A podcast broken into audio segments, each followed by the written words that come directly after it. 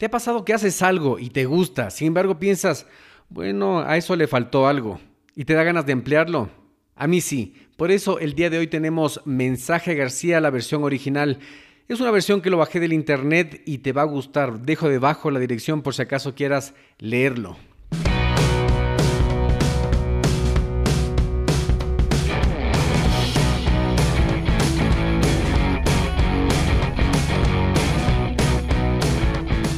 Hola a todos y bienvenidos al podcast Mentalización para Emprendedores, donde juntos nos preparamos para despertar la conciencia. Yo soy Eric Seguel. ¿Sabías que los emprendedores y empresarios más exitosos leen en promedio 40 libros anualmente? Y muchos atribuyen su éxito a este hábito de aprender constantemente. De hecho, esta es la diferencia entre los que se actualizan y los que fracasan. Esta automatización del aprendizaje y esforzarse constantemente para mejorar cada día. En este podcast Mentalización para Emprendedores hacemos fácil para ti construir y mantener el mismo hábito, el mismo proceso de aprendizaje constante de los emprendedores y empresarios más exitosos. Simplemente escuchando a este podcast, asegúrate de suscribirte en Apple Podcast y sintonizarnos cada martes y jueves para nuevos episodios. Y si quieres profundizar más tus conocimientos de los temas de los que hablo en este espacio, ingresa a nuestra página web y hazte miembro hoy día.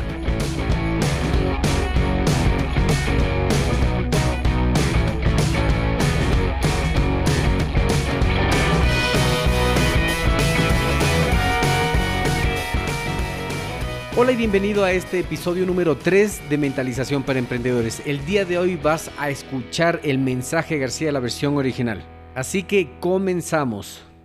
Esta pequeña narración, un mensaje García, fue escrita en una sola hora, en la tarde después de la comida. Esto sucedió el 22 de febrero de 1899, día en que se conmemora el natalicio de Washington. La edición correspondiente al mes de marzo de la revista Phillingston iba a entrar en prensa. Nació como un brote entusiasta de mi corazón, escrito después de un día que había agotado todas mis fuerzas tratando de convencer a algunos aldeanos indolentes para que abandonasen su estado comatoso por una actividad radial. Pero la verdadera inspiración nació al calor de la discusión mientras bebía una taza de té con mi hijo Bert quien sostenía que el verdadero héroe de la guerra de Cuba había sido Rowan, quien por sí solo había realizado la más importante hazaña, había llevado el mensaje a García. Fue una idea inspiradora. Mi hijo tenía razón, porque efectivamente había sido un verdadero héroe el realizador de aquella obra, el que había llevado el mensaje a García. Me levanté y escribí el relato. Tan poco importante me pareció el artículo así realizado que lo publiqué sin título. Salió la edición y en breve vinieron peticiones por un mayor número de ejemplares de la edición de marzo de Phillingston. Una docena, 50, 100. Cuando la compañía de noticias americanas pidió mil ejemplares, pregunté a mis ayudantes cuál era el artículo que había conmovido en tal forma al público. Este era el artículo de García.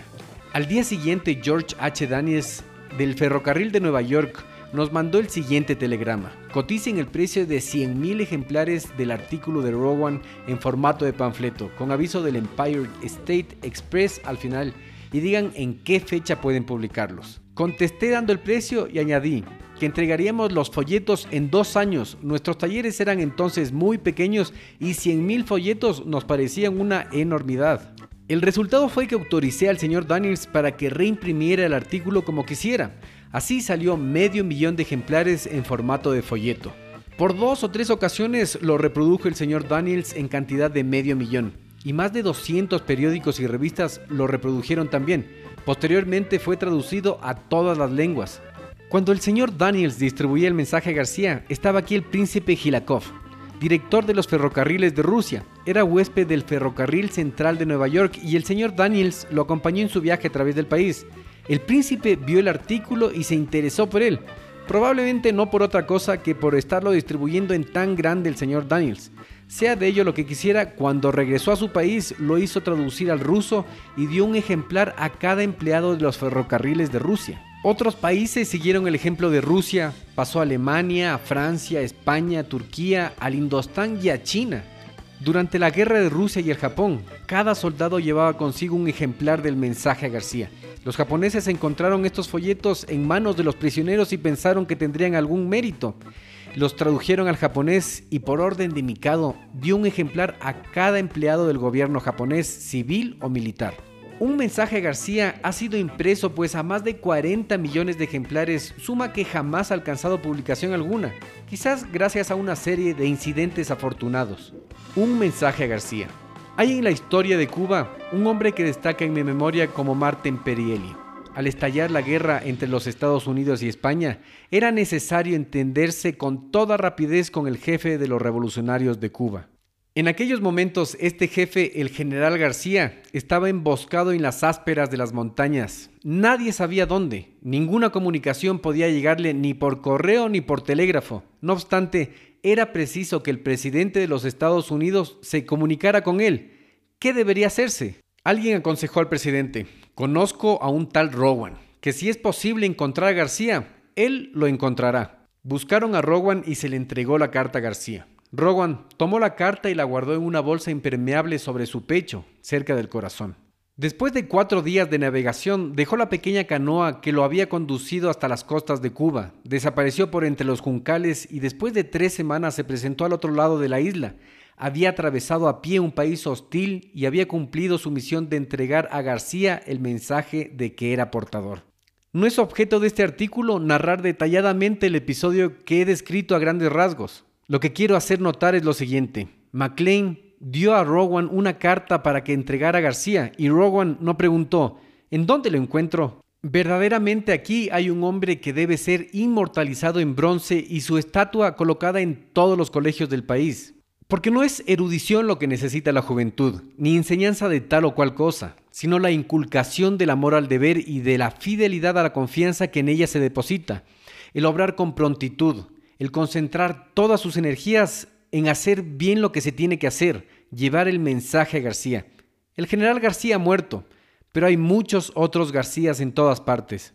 Todo hombre que ha tratado de llevar a cabo una empresa para el que se necesita ayuda de otros se ha quedado frecuentemente sorprendido por la estupidez de la generalidad de los hombres por su incapacidad o falta de voluntad para concentrar sus facultades en una idea y ejecutarla. Ayuda torpe, craso descuido, despreciable indiferencia y apatía por el cumplimiento de sus deberes. Tal es y ha sido siempre la rutina. Así, ningún hombre sale avante ni logra ningún éxito si no es con amenazas o sobornando de cualquier manera aquellos cuya ayuda es necesaria. Tú que estás escuchando, sí tú, te imagino muy tranquilo sentado en tu despacho y alrededor seis empleados dispuestos todos a servirte. Llama a uno de ellos y hazle este encargo. Busca por favor en la enciclopedia y hazme un breve resumen acerca de la vida de Corello. ¿Esperas que tu empleado con toda calma te conteste, sí señor, y vaya tranquilamente manos a la obra? Desde luego que no, abrirá desmesuradamente los ojos, te mirará sorprendido y te dirá una o más de las siguientes preguntas. ¿Quién fue? ¿Cuál la enciclopedia? Eso me corresponde a mí. Usted quiere decir Bismarck, ¿no es cierto? ¿No sería mejor que Carlos lo hiciera? Murió ya. ¿No sería mejor que le trajera el libro para que usted mismo lo buscara? ¿Para qué quiere usted saberlo? Apuesto 10 contra 1 que después de haber contestado tales preguntas y explicado cómo hallar la información que deseas y para qué la quieres, tu empleado se marchará confuso e irá a solicitar ayuda de sus compañeros para encontrar el mensaje a García.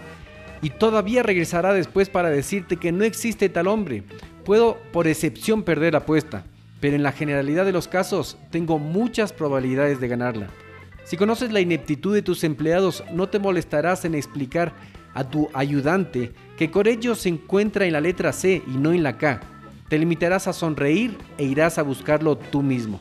No parece sino que es indispensable el nudoso agarrote y el temor a ser despedido el sábado más próximo para retener a muchos empleados en sus puestos. Cuando se solicita un taquígrafo, de cada 10 que ofrezcan sus servicios, 9 no sabrán escribir con ortografía y algunos de ellos considerarán este conocimiento como secundario. ¿Podrá tal persona redactar una carta a García? ¿Ve usted a ese hombre? me preguntaba el administrador de una gran fábrica. Sí, ¿por qué? Es un gran contador pero si le confío una comisión, solo por casualidad la desempeñará con acierto. Siempre tendré el temor de que en el camino se detenga en cada cantina que encuentre y cuando llegue a la calle real haya olvidado completamente lo que tenía que hacer. Tú que estás escuchando, ¿crees que a tal hombre se le podría confiar un mensaje a García? Últimamente es frecuente escuchar que se activa nuestra compasión por los enternecedores lamentos de los desheredados esclavos del salario, que van en busca de empleo y esas voces a menudo van acompañadas de maldiciones por los que están arriba.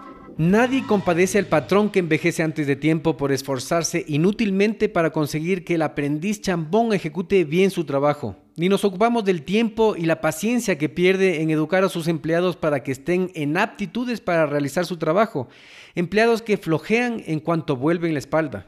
En todo almacén o fábrica se encuentran muchos zánganos y el patrón se ve obligado a despedir a sus empleados todos los días por su ineptitud para defender los intereses de la empresa y a cada despido siguen y seguirán muchos iguales. Esta es invariablemente la historia que se repite en tiempos de abundancia. Pero cuando por efectos de las circunstancias escasea el trabajo, el jefe tiene la oportunidad de escoger cuidadosamente y de señalar la puerta a los ineptos y a los holgazanes.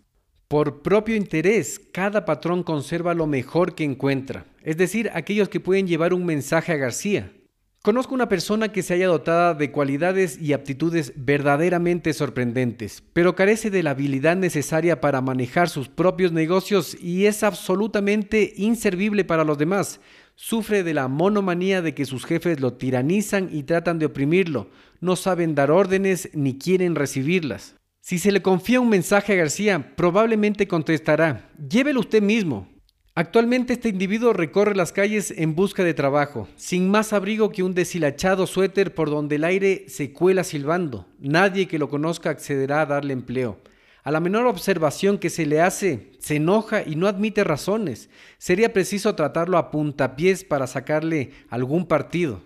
Convengo de buen grado que un ser tan deforme desde el punto de vista moral es digno de cuando menos la compasión que nos inspira un lisiado físicamente. Pero en medio de nuestro filantrópico enternecimiento, no debemos olvidar derramar una lágrima por aquellos que se afanan en llevar a cabo una gran empresa, por aquellos cuyas horas de trabajo son ilimitadas, pues para ellos no existe silbato, por aquellos que a toda prisa encanecen a causa de la lucha constante que se ven obligados a sostener contra la mugrienta indiferencia, la andrajosa estupidez y la negra ingratitud de los empleados, que si no fuera por el espíritu emprendedor de estos hombres, se verían sin hogar y acosados por el hambre. ¿Son demasiado severos los términos en que acabo de expresarme? Tal vez sí. Pero cuando todo el mundo ha prodigado su compasión por el proletario inepto, yo quiero decir una palabra de simpatía hacia el hombre que ha triunfado, hacia el hombre que, luchando con grandes obstáculos, ha sabido dirigir los esfuerzos de otros y después de haber vencido, se encuentra con que lo que ha hecho no vale nada, solo la satisfacción de haber ganado su pan. Yo mismo he cargado portaviandas y he trabajado por el jornal diario. Y también he sido patrón de empresas, empleado ayuda de la misma clase que me he referido. Y sé bien que hay argumentos por los dos lados. La pobreza en sí no reviste excelencia alguna. Los harapos no son recomendables ni se recomiendan por ningún motivo. No son todos los patrones rapaces y tiranos, ni tampoco todos los pobres son virtuosos. Admiro de todo corazón al hombre que cumple con su deber, tanto cuando está ausente el jefe como cuando está presente. El hombre que con toda calma toma el mensaje que se le entrega para García, sin hacer tantas preguntas ni abrigar la aviesa intención de arrojarlo en la primera alcantarilla que encuentre, o de hacer cualquier otra cosa que no sea entregarlo. Jamás encontrará la puerta cerrada, ni necesitará armar huelgas para obtener un aumento de sueldo. Esta es la clase de hombres que se necesitan y a la cual nada puede negarse. Son tan escasos y tan valiosos que ningún patrón consentirá en dejarlos ir.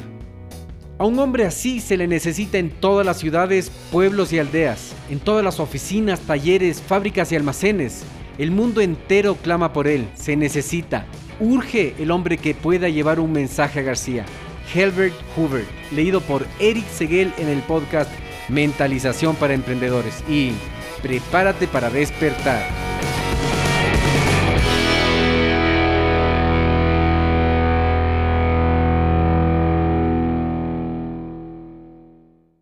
En este minuto voy a hacer una pequeña pausa para hacerte una pregunta a ti que estás escuchando. ¿Estás conmigo? Escucha esto. ¿Alguna vez has pensado en emprender en el Internet? ¿Tienes una mentalidad de abundancia? ¿Crees que enfocarte en lo más importante te va a generar resultados? ¿Quieres emprender sin dejar tu empleo actual? Cuando empecé mi negocio en Internet tenía muchas dudas, como por ejemplo, ¿qué puedo vender? ¿Qué herramientas utilizo? ¿Cómo vendo? ¿A quién le vendo? Es más, ¿cómo llega el dinero del Internet a mis manos? Luego de muchos errores, fracasos, aciertos y éxitos, supe que emprender es simple, pero no es fácil. No existen fórmulas mágicas, tienes que invertir tiempo, aprender, tienes que poner esfuerzo y dinero. Es un proceso realmente hermoso porque te genera resultados. Ahora, por ser parte de nuestra comunidad puedes ahorrarte mucho tiempo, dinero y esfuerzo si es que tomas acción en este momento. ¿Qué necesitas hacer? Primero necesitas cambiar de mentalidad. Para eso vas a leer o escuchar libros adecuados de emprendimiento. Luego seguir un curso, contactarte con mentores, con personas que ya estén logrando lo que tú quieres hacer. Y estoy aquí para servirte. Te voy a enviar directo a tu correo el acceso totalmente gratis a nuestra biblioteca virtual, la biblioteca virtual de Radio Emprendimiento con más de 350 libros que podrás descargarte totalmente gratis. Solo tienes que entrar a y suscribirte. Una vez seas parte de nuestros suscriptores, vamos a enviarte herramientas que te van a ayudar en tu progreso. Nos vemos en tu buzón. radioemprendimiento.com